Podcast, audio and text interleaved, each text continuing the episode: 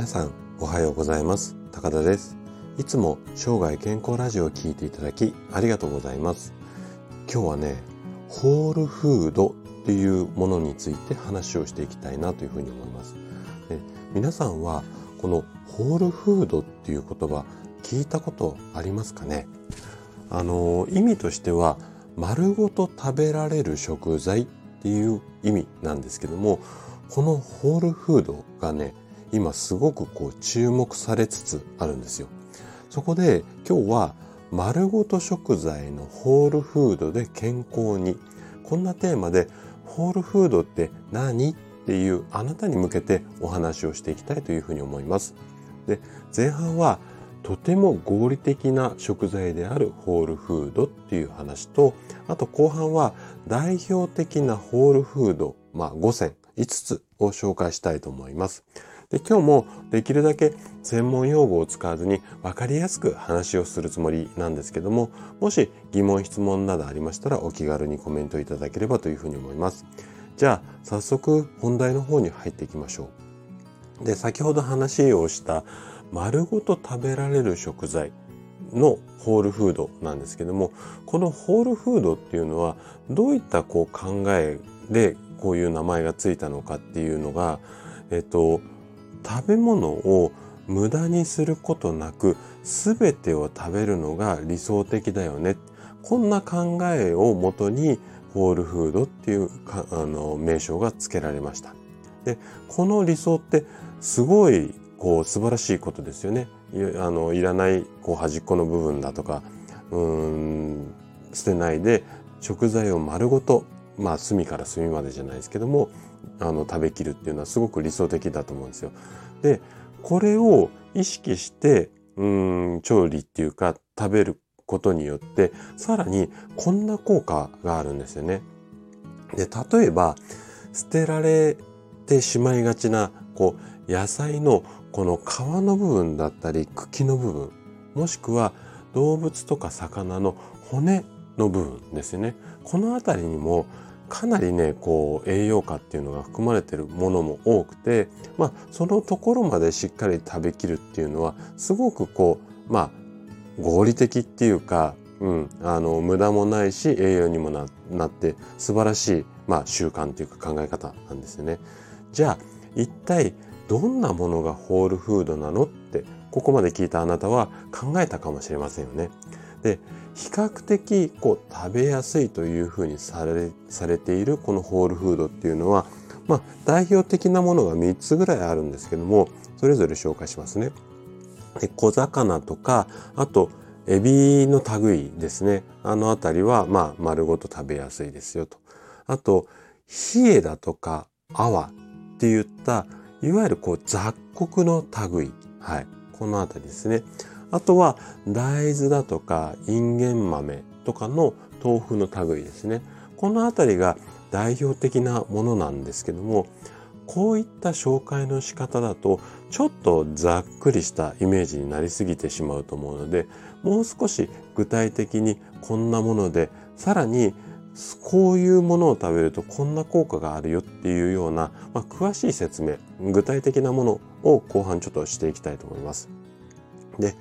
後半はですね代表的なホールフードの5つを紹介させてもらってその5つそれぞれに対して、まあ、効果、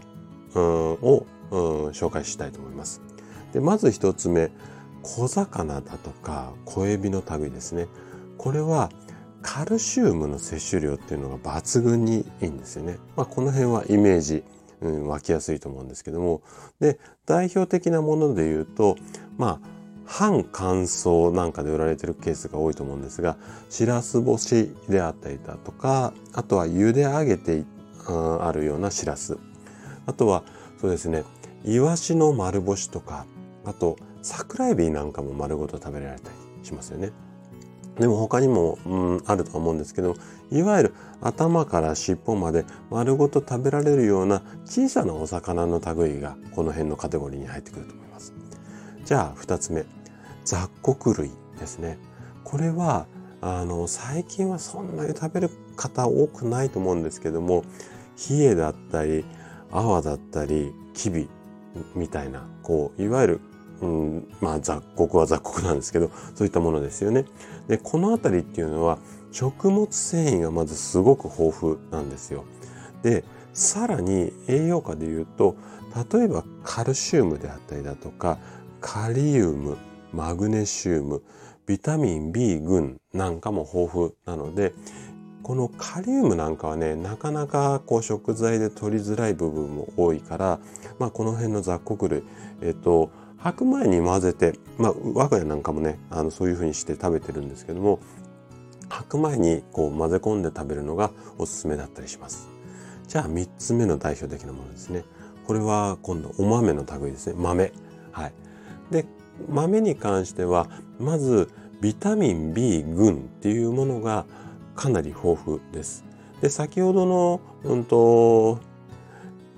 雑穀類とちょっと似てるんですけども、例えばカルシウムだったりカリウム、あとはね、リン、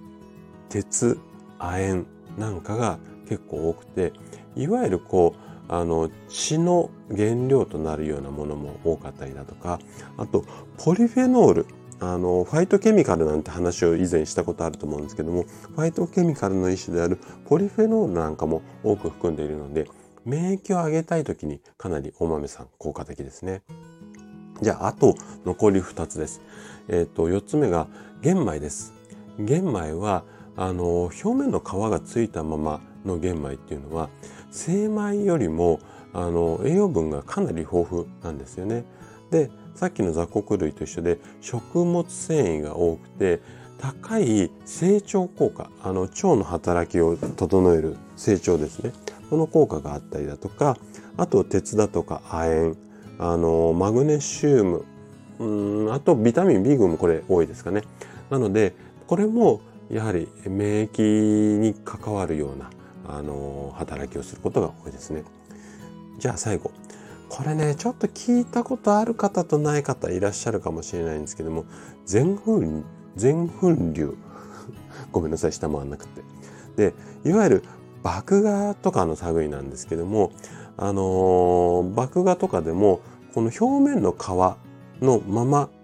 うーん、なんていうのかな。えっ、ー、と、皮がついたまま小麦粉をひいて粉状にしたものが、あの、全粉流なんですよ。なので、なかなかちょっと調理で使うっていう方、そんなに多くないと思うんですけども、結構あの検索するとレシピなんかも出ているので、え、ー、と、うまく使っていただければと思うんですけども、で、栄養価で言うと、小麦粉よりまず高い栄養価。あとは食物繊維、ビタミン、ミネラルなんかが豊富だったりします。はい。ということで、今回は、えっ、ー、と、ホールフードについて話をさせていただきました。で最後まで聞いていただいたあなたがですねホールフードの特性これを理解して食事をすることで確実に健康に近づくことができます人生100年時代この長寿の時代をですね楽しく過ごすためには健康はとっても大切になります。是非無駄なく丸ごと食べていただいてですね生涯健康を目指していただけたら嬉しいです。それでは今日も素敵な一日をお過ごしください。最後まで聴いていただきありがとうございました。